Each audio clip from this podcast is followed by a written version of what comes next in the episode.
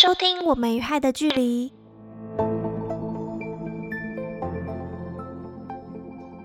今天的开场怎么跟平常不太一样呢？大家听到开头那个鬼门开的声音，可能有猜到哦。没错，这一集是我们参加了由 Sound 跟 KKBOX 一起主办的鬼月百鬼月行 Podcast 串联活动的特辑哟。那 Sound 呢，里面本来就有很多我平常自己很喜欢听的台湾 Podcast 节目哦。没想到 KKBOX 现在也可以用来听 Podcast 了。那我想今天呢，可能会有很多新的听众是第一次听我们的节目哦。我先来自我介绍一下好了，我是我们与害的距离的播主，是一个在欧洲工作的治安工程师。那我的工作呢是追踪骇客跟研究骇客的攻击行动，所以在这个 podcast 呢，我会分享关于骇客的资讯，也会分享一些资讯安全的小常识。如果呢你是对骇客的故事啊，或者是对治安有兴趣的话呢，欢迎可以把我们加入你的追踪清单哦。这次很开心可以一起参加这个鬼月活动。我看其他的 podcaster 他们好像都会分享一些鬼故事。说到这个鬼故事呢，其实我是完全不敢看鬼片，也不敢听鬼故事的。因为我小时候有一次不小心在电视转到这个《七夜怪谈》的电影，然后我就很好奇，然后就看下去了嘛。结果看完之后呢，我整个礼拜都在做噩梦。我就觉得我的这个心灵受到了创伤，而且我也没有因为年纪变大就比较有长进。我记得之前有一次是跟朋友一起去看电影，那个电影它本身不是鬼片，但是呢，它在电影播放之前的那个预告片，它就播了那个，我记得是红衣小女孩吧，那时候播了这个红衣小女孩的预告片哦。然后我记得它那个预告片就是这样子酝酿酝酿很可怕的音乐，然后突然就一个东西蹦出来这样子，我超级怕那一种的，所以我那时候就当场直接在电影院吓哭，整个就是超级丢脸，就被一个预告片吓哭诶，我这后来之后呢，我就非常的有自知之明，就完全不会去碰鬼片啊，或者是鬼故事这种东西哦。大家听到我说这些，应该也知道，我今天这一集呢，就也没有要来讲灵异故事。但是呢，大家请放心，不要转台。我们鬼月的主题呢，也不是随便乱选的。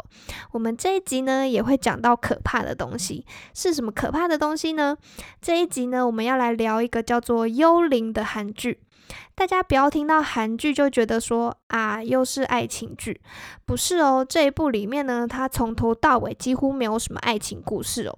如果要分类的话，它其实算是悬疑片。它的内容呢，主要是跟网络犯罪有关的。不过呢，如果是喜欢看欧巴的这个听众，也不要太失望哦。这部剧呢，它里面也是有欧巴的。这个欧巴呢，就是这个苏志燮。我在做这一集之前，其实特特别偷偷去查这个字到底怎么念，因为我之前一直念错，我一直念成苏志变，然后好像有查，所以我现在知道是苏志燮。那这个苏志燮他最有名的作品应该是之前一部叫做《主君的太阳》吧，所以那时候这个幽灵它有另一个名字哦。叫做《主君密码》。大家如果今天听完这一集有兴趣想要搜寻来看看的话呢，这两个名字你都可以试着找找看哦。那我想大家应该有猜到啦，之所以我会想要介绍这部剧呢，一定是跟骇客有关吧？没错，这部剧里面呢有很多的骇客。不过呢，如果只是因为它里面有骇客我就介绍它，那我也太无聊了吧？之所以呢，我会特别想要介绍这部剧呢，是因为这一部剧呢，它真的不是一个普通的剧哦，它是可以拍到呢，连现实生活中的骇客都在看的剧哦，而且呢，它在治安圈里面呢，还受到了很多的讨论，不只是骇客啊，或者是一些治安研究员啊，像我这种治安研究员呐，都是给这一部剧很正面的评价哦。一直到现在呢，有很多治安圈的人在推荐大家可以看哪些剧去学习治安的时候呢，都还是会推荐这部剧哦。像我现在就是嘛。那为什么它会吸引到骇客，又受到这么多治安圈的人的推荐呢？那是因为这部剧它真的是太优秀了，一部骇客看了会比一般人还要嗨的剧哦。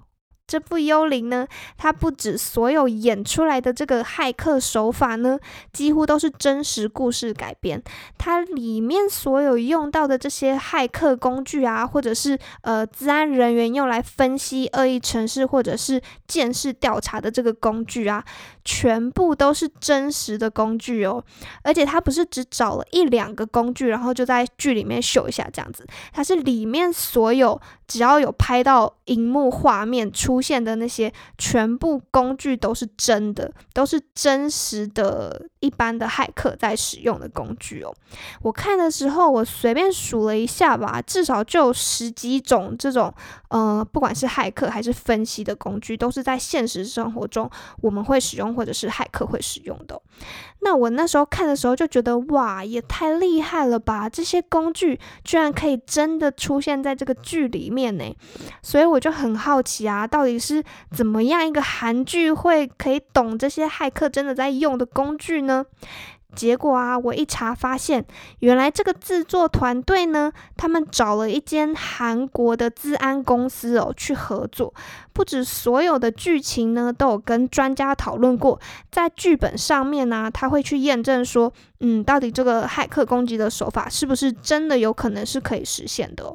它里面所有出现的这个骇客工具啊，也都全部是这一家治安公司它提供的。而且他们真的很细心哦，它不止就是里面的工具是用真的，它里面有几幕其实有出现，比如说他们在黑板上去解释说这个病毒是怎么运作，其实它剧情并不是真的在解释，它只是就是有带到就是他们的办公室的黑板这样子。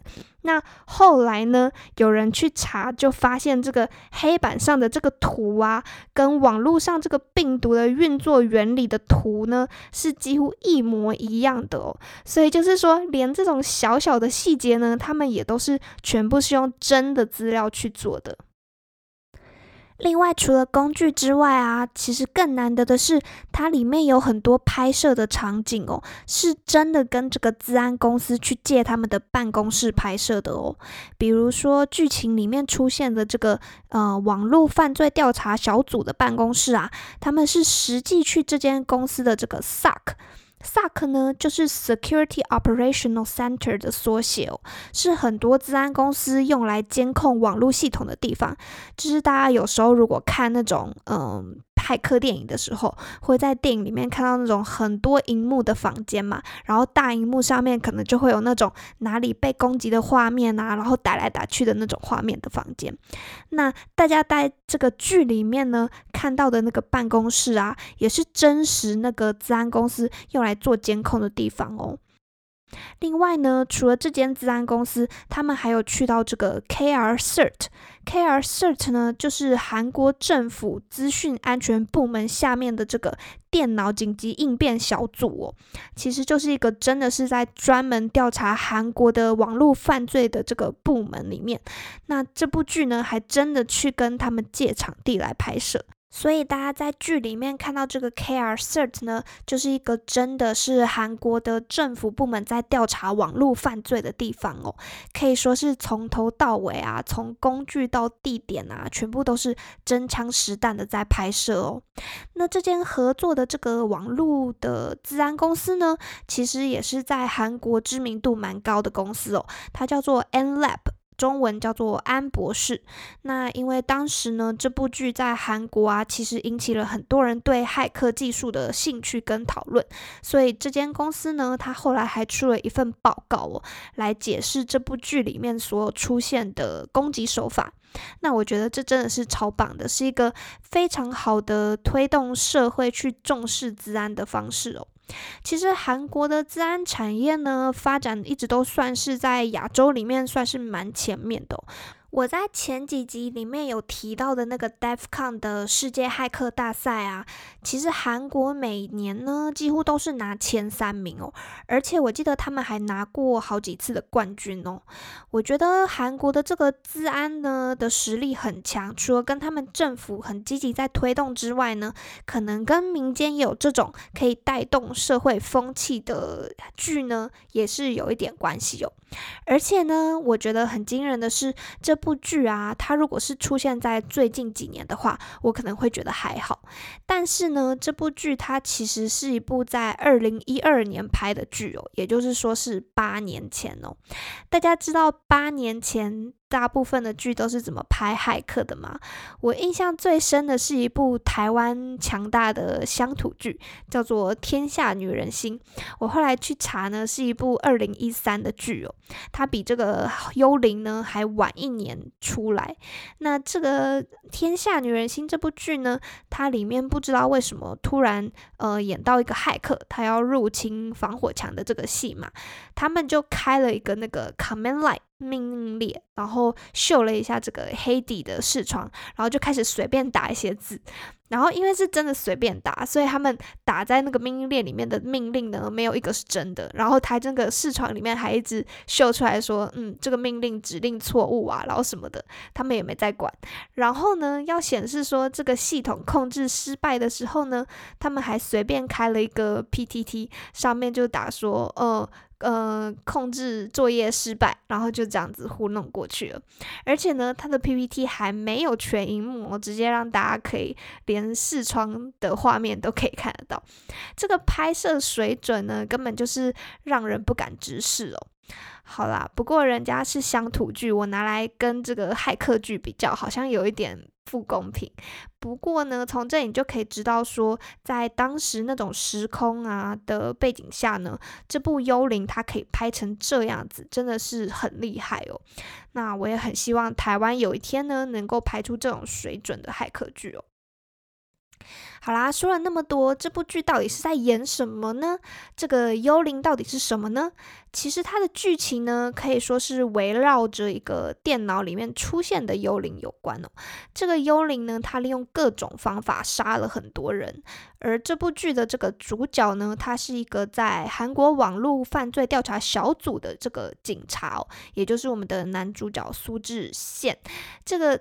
苏志燮呢？我每次讲这个名字，我就要停顿一下。他有一个好朋友呢，嗯，他们两个人呢，本来是一起学习这个电脑技术的，之后原本是要一起当警察的嘛。但是呢，后来他的那个朋友呢，就突然退出了。退出之后呢，他的那个朋友反而变成了一个很强的骇客哦，整天不是在入侵警察厅啊，就是在入侵青瓦台啊。然后他的目标就是他入侵之后呢，要把那些呃。看到的档案里面，如果有一些什么贪污啊什么的，然后就把它公开出来哦。诶，其实这个就是韩国版的这个史诺登嘛。那这个警察呢，他一开始其实不知道这个骇客就是他的朋友。那他，但是呢，他在调查一次，呃，跟这个骇客有关的杀人案的时候呢，嗯，他突然发现，诶，这个骇客居然是他的朋友，诶。哎，大家放心，我没有把雷曝光。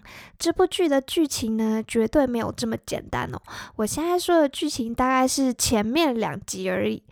总之呢，在第三集的时候啊，这个剧情发生了意想不到的发展。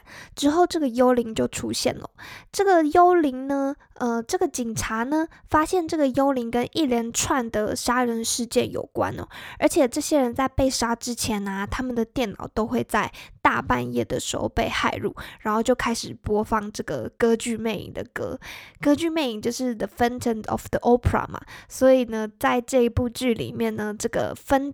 of the Opera 这首歌就变成这个幽灵的主题曲哦，只要是它出现的时候，就会开始播这个歌。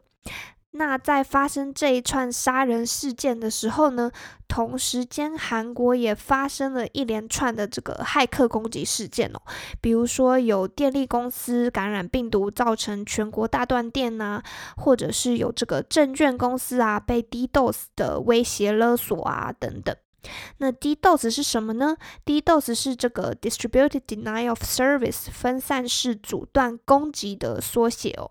简单来说呢，这是一种利用大量分散在不同地方的电脑啊，同时间对某个目标去请求它的服务，造成说这个被攻击的目标呢，因为无法同时回应这么大量的请求哦，而停止服务的一种攻击。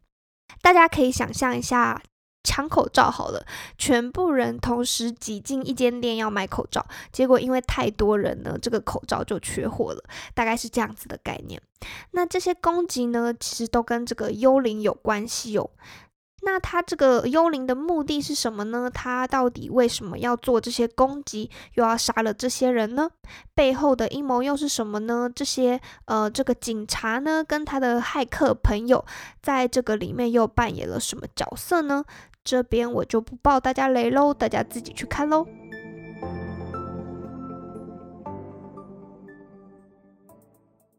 我第一次看这部剧呢，是六七年前吧，所以我其实大部分剧情都忘光了。所以在做这一集之前呢，我要去把它重看了一次哦。结果我就发现啊，即使是过了八年，我还是觉得剧情非常的合理耶。而且很神奇的地方是，大家如果今天有仔细看我这一集的标题的话，就可以发现我把这部剧叫做神剧哦。它哪里神呢？它神的地方就在它里面很多演。到的这个攻击事件呐，后来都真的一模一样的出现在现实世界中哦。比如说刚才提到的这个证券商啊，被 DDoS 勒索的事件，不知道大家还记不记得哦？在二零一七年的时候呢，其实台湾就发生了史上第一次啊，有七十九家的证券商被集体 DDoS 勒索，诶，其中还有十三家是真的有受到这个 DDoS 攻击哦。而且啊，其实，在剧里面他就有演到说，那个骇客啊，他一开始呢，为了要测试，他就使用了一个比较小的流量去做攻击哦。所以那间公司一开始还觉得说，嗯，这流量那么小，就也没什么，然后就放松他们的警戒。结果没想到呢，骇客又使用了大流量来做第二波的攻击哦。结果他剧里面是这样子演嘛，结果还真的在二零一七年的时候呢，台湾的证券商被攻击的时候，同样也是使用了，呃，骇客也是使用了第一波比较小流量的攻击来警告他们哦，然后又用了第二波比较大流量的来真的做攻击哦，所以你说他神不神呢？就是可能也有可能是那些骇客呢，从这边拿到了 idea 之后呢，就模仿他也说不定哦。不过呢。真的是因为这样子，我觉得这部剧呢，它里面所有呈现的这个骇客手法哦，都非常符合现实之中，呃，现实世界之中的骇客攻击的行为哦，真的很推荐大家去看这部剧。如果呢，你是想要看鬼故事呢，我相信呢，它也是不会辜负你的期待。我只能说，有很多人看完之后呢，他是不敢开电脑镜头，不敢晚上用电脑，不敢开车，这应该也很可怕吧。好啦，你以为我介绍完这个剧情这一集就要结束了吗？怎么可能呢？身为一个专业的治安工程师呢，我当然要来把剧里面出现的这个骇客桥段哦，拿来做一下，嗯，类似留言终结者这种桥段。接下来呢，我就要来分析呀，有几个在剧情里面出现的桥段，来看看说在现实生活中呢，到底是合不合理，有没有办法做到的。首先呢，就是其实，在第一集的时候啊，在剧剧情一开始开始的时候，那男主角就用了一个非常帅气的方式登场哦。就是这个男主角呢，他就拿着手机，然后看着荧幕，慢慢的从外面的走廊呢走进一个演讲厅，准备要演讲哦。然后结果他的他在看荧幕的时候呢，他的荧幕手机上就显示了很多讯息。那男主角呢？他一站上这个舞台啊，他一开口就说：“嗯，手机号码尾数是二四零七的同学，你刚刚是不是说这么好的天气，为什么要来听演讲呢？现在就告诉你为什么。刚刚各位用手机传的讯息呢，全部都被害了。”那就是男主角就整个超级霸气的震慑住整个演讲厅中的呃同学。那这个在现实生活在状现实状况之中呢，是有办法办到的吗？答案是当然是可以的，有很多攻击的方法哦。有一些呢是针对这个通讯协定的漏洞去做攻击的，但有比较简单的方法，只是需要呃，一点成本的这个攻击方式呢，就是直接放一个伪造的基地台，比如说有一种叫做这个 IMSI Catcher 的一种设备哦，它的中文是叫做无线电话定位模拟的这个设备，它就是一种设计来专门来窃听啊跟拦截手机网络讯息的设备哦，它很常被用来当做一些国家间谍组织啊要来去窃听其他国家的机。密的时候用的一个设备，比如说在二零一八年的那时候呢，其实在美国的这个 Washington D.C.，也就是白宫的附近啊，就被发现被装了一些这样子的设备来窃听白宫的通讯哦。所以呢，即使是这部剧它是二零一二年的时候出现的，在现在其实还是有可能会有发生这种攻击的哦。再来就是呢，在某一集里面呢，他有演到说，这个网络犯罪小组的其中一个成员呢，他要去搜集这个跟幽灵有关的证据哦。结果呢，当他带着这个证据啊，开着车要回到警局的时候呢，居然就车祸身亡了。那这个被发现的时候呢，还发现他好像就是满身是酒味哦。结果后来他们调查车子的时候，发现呢，这个车上有一个 USB。原来呢，最后发现是这个坏人呢，他先把这个人打晕了，然后把他放在车子里面，用这个 USB 插入车子来播放这个呃 UMP3 的这个 USB 孔，然后呢，利用这个程式来控制这个车子，让它失速去撞上这个围栏，造成车祸。那这个在现实状况中又是有没有办法达到的呢？其实，在二零一一年的时候啊，就有人提出了一个研究哦，是把这个恶意程式啊包在音乐的 MP 三档案里面，然后用 USB 去插入汽车播放的这个 USB 孔哦，就可以害入车子了。所以呢，幽灵那时候二零一二年拍摄的时候呢，我想应该是参考了这种做法，所以才会设计出这种剧情哦。不过呢，虽然是二零一一年的入侵手法。啊一直到两年前呢，都有车子继续被发现是可以用 USB 入侵了。这些就包含了有 BMW 的车子啊、Mazda 的车子啊，都被有发现过这个漏洞哦。那说到这个入侵车子呢，其实人类入侵车子的历史已经有二十年了。在这二十年之间呢，有各式各样的入侵手法被发明哦。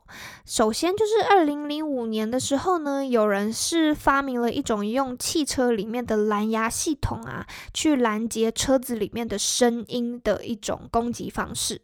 之后呢，在二零零七年呢，也有人发明一种，就是用汽车上面的收音机去发出这个 FM 的波段，FM 就是大家收听收音机的那个波段哦，然后利用这个波段呢，去干扰车子的 GPS 接收器，让车子的 GPS 去改变路线哦。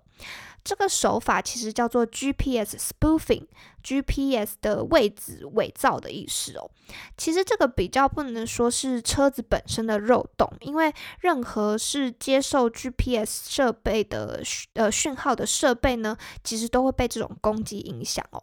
因为 GPS 它本身就是利用电磁波反射的这个定位来达成的嘛，所以呢，如果是有重叠的频率啊，或是干扰的频率，比如说在高压塔的附近呢，这个 GPS 讯号它就会比较差。那现在其实也有很多的这种叫做 software defined radio SDR 的这种设备可以买哦，打几行程式码就可以控制出要发出什么无线电讯号，所以要达成这种攻击，在现在来说其实并不难达成哦。讲到这个，我就想到，其实现在这种干扰频率波段的工具，像我说的，已经非常好买了嘛。之前呢，就是那个 Pokemon Go 刚出来的时候很红啊，我有很多的骇客朋友也在玩，真的就有人为了要改变位置来抓这个神奇宝贝，就拿那个 SDR 来改变 GPS 讯号抓怪哦，完全是为了玩游戏搬出骇客工具，就是一个走火入魔。不过这边也要特别跟大家说，这种可以改变 GPS 讯号的这种设备呢，其实是有很高的危险性的哦，因为你有可能会影响到一些，比如说是飞航啊，或者是天线设备。一般来说，法律都有规范说你可以使用的这个频。率范围是什么？所以如果你使用了这个不合法的频率的话呢，嗯，你就会触法喽。所以大家如果是要尝试的话呢，建议要先去查一查这个法律的规范哦。那回到这个车子呢，其实也有方法是在不接触到车子的方式去入侵车子的。最有名的应该是在二零一四年呢，有一个叫做 Charlie Miller 的研究员哦，他就在这个 Black Hat 的研讨会上面发表了一个研究，是攻击一台有开启 WiFi 功能的这个吉普车哦。他利用了一个就是恶意的 WiFi 热点，对那个区域里面的车子进行攻击哦。而且他们还真的拍了一个就是示范影片，成功的控制一台吉普车从高速公路上开到草丛里面。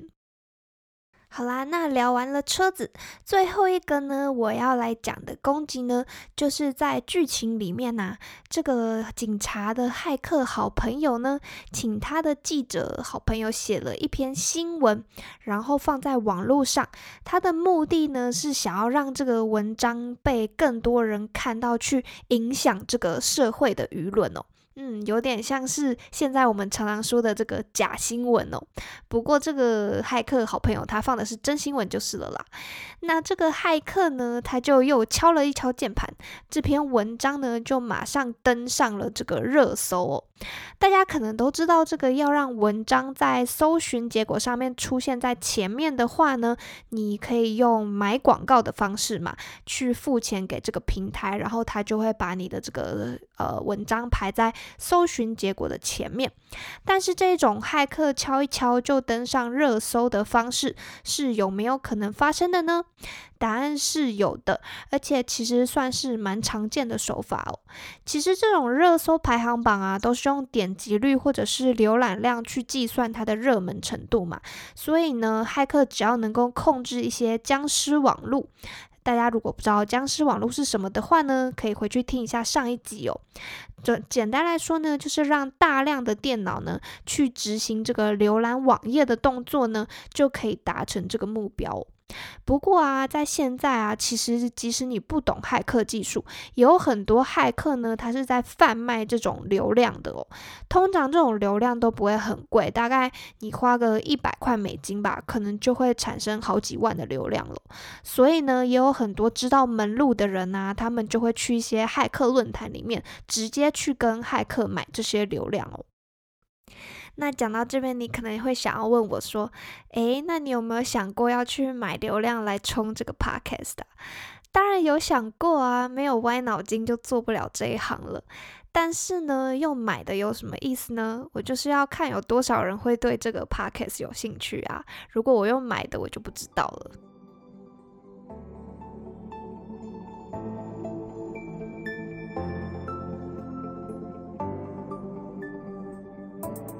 哇，不知不觉又讲了半个小时，我真的觉得过了八年之后呢，再把这个剧看一遍啊，可以跟这几年发生的事情去对照一下，反而比八年前看更有趣了。其实我还有很多就是关于这部剧想要讲的东西，但是再讲下去呢，这集可能又要变超长了，所以我相信呢，我之后再讲其他主题的时候，应该还是有机会可以提到这部剧。我现在就先不要爆大家太多雷了，让大家有时间。先去看一看，之后我之后再讲吧。好啦，那我们这集的内容就到这里了。不知道大家还喜欢今天的内容吗？真是很开心能够被邀请加入这个鬼月特辑哦。那大家听到这里呢，也知道我们与害的距离是一个讲骇客技术。可以适合合家听赏、居家必备的这个科学类节目。如果大家对于这类型的科学节目有兴趣的话呢，这一次的这个串联活动啊，还有其他几个节目，包含了我之前推荐给大家过的这个宝博朋友说，还有这个哇塞心理学。呃睡眠先生的活力学、自行脑补、认真就输了这几个节目呢，都是科学类的节目哦，他们也有很多有趣的鬼故事要跟大家分享。另外呢，也要特别感谢这个社会学什么的这个 podcast 主哦，真的燃烧了他的热情，发起了这一次的串联活动。其实我很好奇，有多少的听众是因为这一次的串联活动来到这里的？如果你是的话呢，可以留言告诉我一下哦。那也欢迎大家告诉我，你在这次的串联有没有听到什么好听好玩的故事？说不定我会鼓起勇气去听一下那些鬼故事哦。那今天就这样啦，我们下次再见。